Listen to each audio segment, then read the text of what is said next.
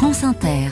Il est 6h17, on passe à l'esprit d'initiative. Bonjour Lionel Thompson. Bonjour Mathilde. Vous nous emmenez ce matin dans un village alsacien qui voit la crise énergétique avec tranquillité. Muttersolz s'est lancé depuis une quinzaine d'années dans une politique d'autonomie énergétique grâce notamment à une microcentrale hydraulique. Muttersolz, c'est 2200 habitants et une centaine de cigognes, aime à dire son maire euh, Patrice Barbier, qui nous accueille aux abords de cette petite centrale électrique érigée sur l'île, l'affluent du Rhin qui traverse la commune.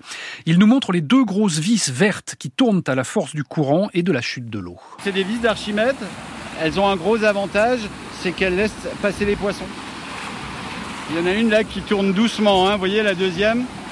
Là, on est sûrement déjà un peu euh, à la limite du double fonctionnement.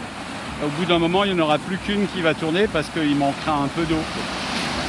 Ces deux vis et une autre turbine installée sur le site d'une ancienne centrale électrique datant de l'époque allemande au 19e siècle, abandonnée dans les années 60 et rachetée par la municipalité, permettent d'alimenter depuis septembre dernier en autoconsommation l'éclairage et les bâtiments publics du village. On produit pour la mairie, les écoles maternelles élémentaires, la salle de gym, la salle de spectacle, la salle des associations, euh, les églises. En Alsace, c'est la mairie qui est propriétaire des deux églises.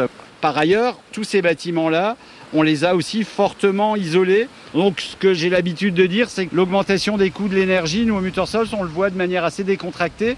Ça nous impacte très peu financièrement. Grâce à l'autoconsommation, l'investissement de 2 millions d'euros, dont le tiers pris en charge par la commune, devient effectivement beaucoup plus rentable. La municipalité revend toujours le surplus d'électricité produite et espère faire au moins 40 000 euros par an d'économie. Pour des petites communes, le budget énergie, c'est pas ridicule et surtout, c'est pratiquement la seule marge de manœuvre qu'on a en fonctionnement on a des collaborateurs, il y a très peu de marge de manœuvre, donc on peut difficilement réduire. Ensuite, on a les dépenses d'énergie, et là-dessus, on peut jouer. Ce qu'on arrive à dégager comme autofinancement, ben, on le consacre à des investissements, et là, il y a toujours des investissements à faire. C'est très confortable euh, au niveau de la gestion financière d'une commune. Défenseur convaincu des énergies renouvelables, Patrice Barbier pense que de nombreux maires pourraient très bien suivre son exemple, même si les projets demandent des autorisations et ne sont pas toujours faciles à monter. J'arrête pas de leur dire, même vos petits cours d'eau, parce qu'ils me disent ouais mais en été il n'y a plus d'eau, j'ai dit c'est pas grave. Allez voir en Allemagne, ils ont des turbines partout alors qu'ils ont la même hydrologie que nous.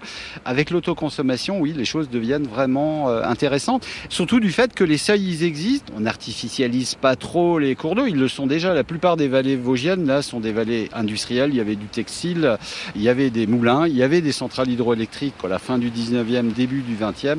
Et c'est un fait que c'est quand même assez rare en France des villages qui n'ont pas un cours d'eau. Associée à des panneaux solaires et des éoliennes, la microcentrale hydraulique pourrait même à l'avenir alimenter les particuliers de la commune avec cette production locale, pense le maire. Lionel Thompson, du lundi au jeudi dans le 5-7, votre chronique L'Esprit d'initiative est en ligne sur le site et l'appli France Inter.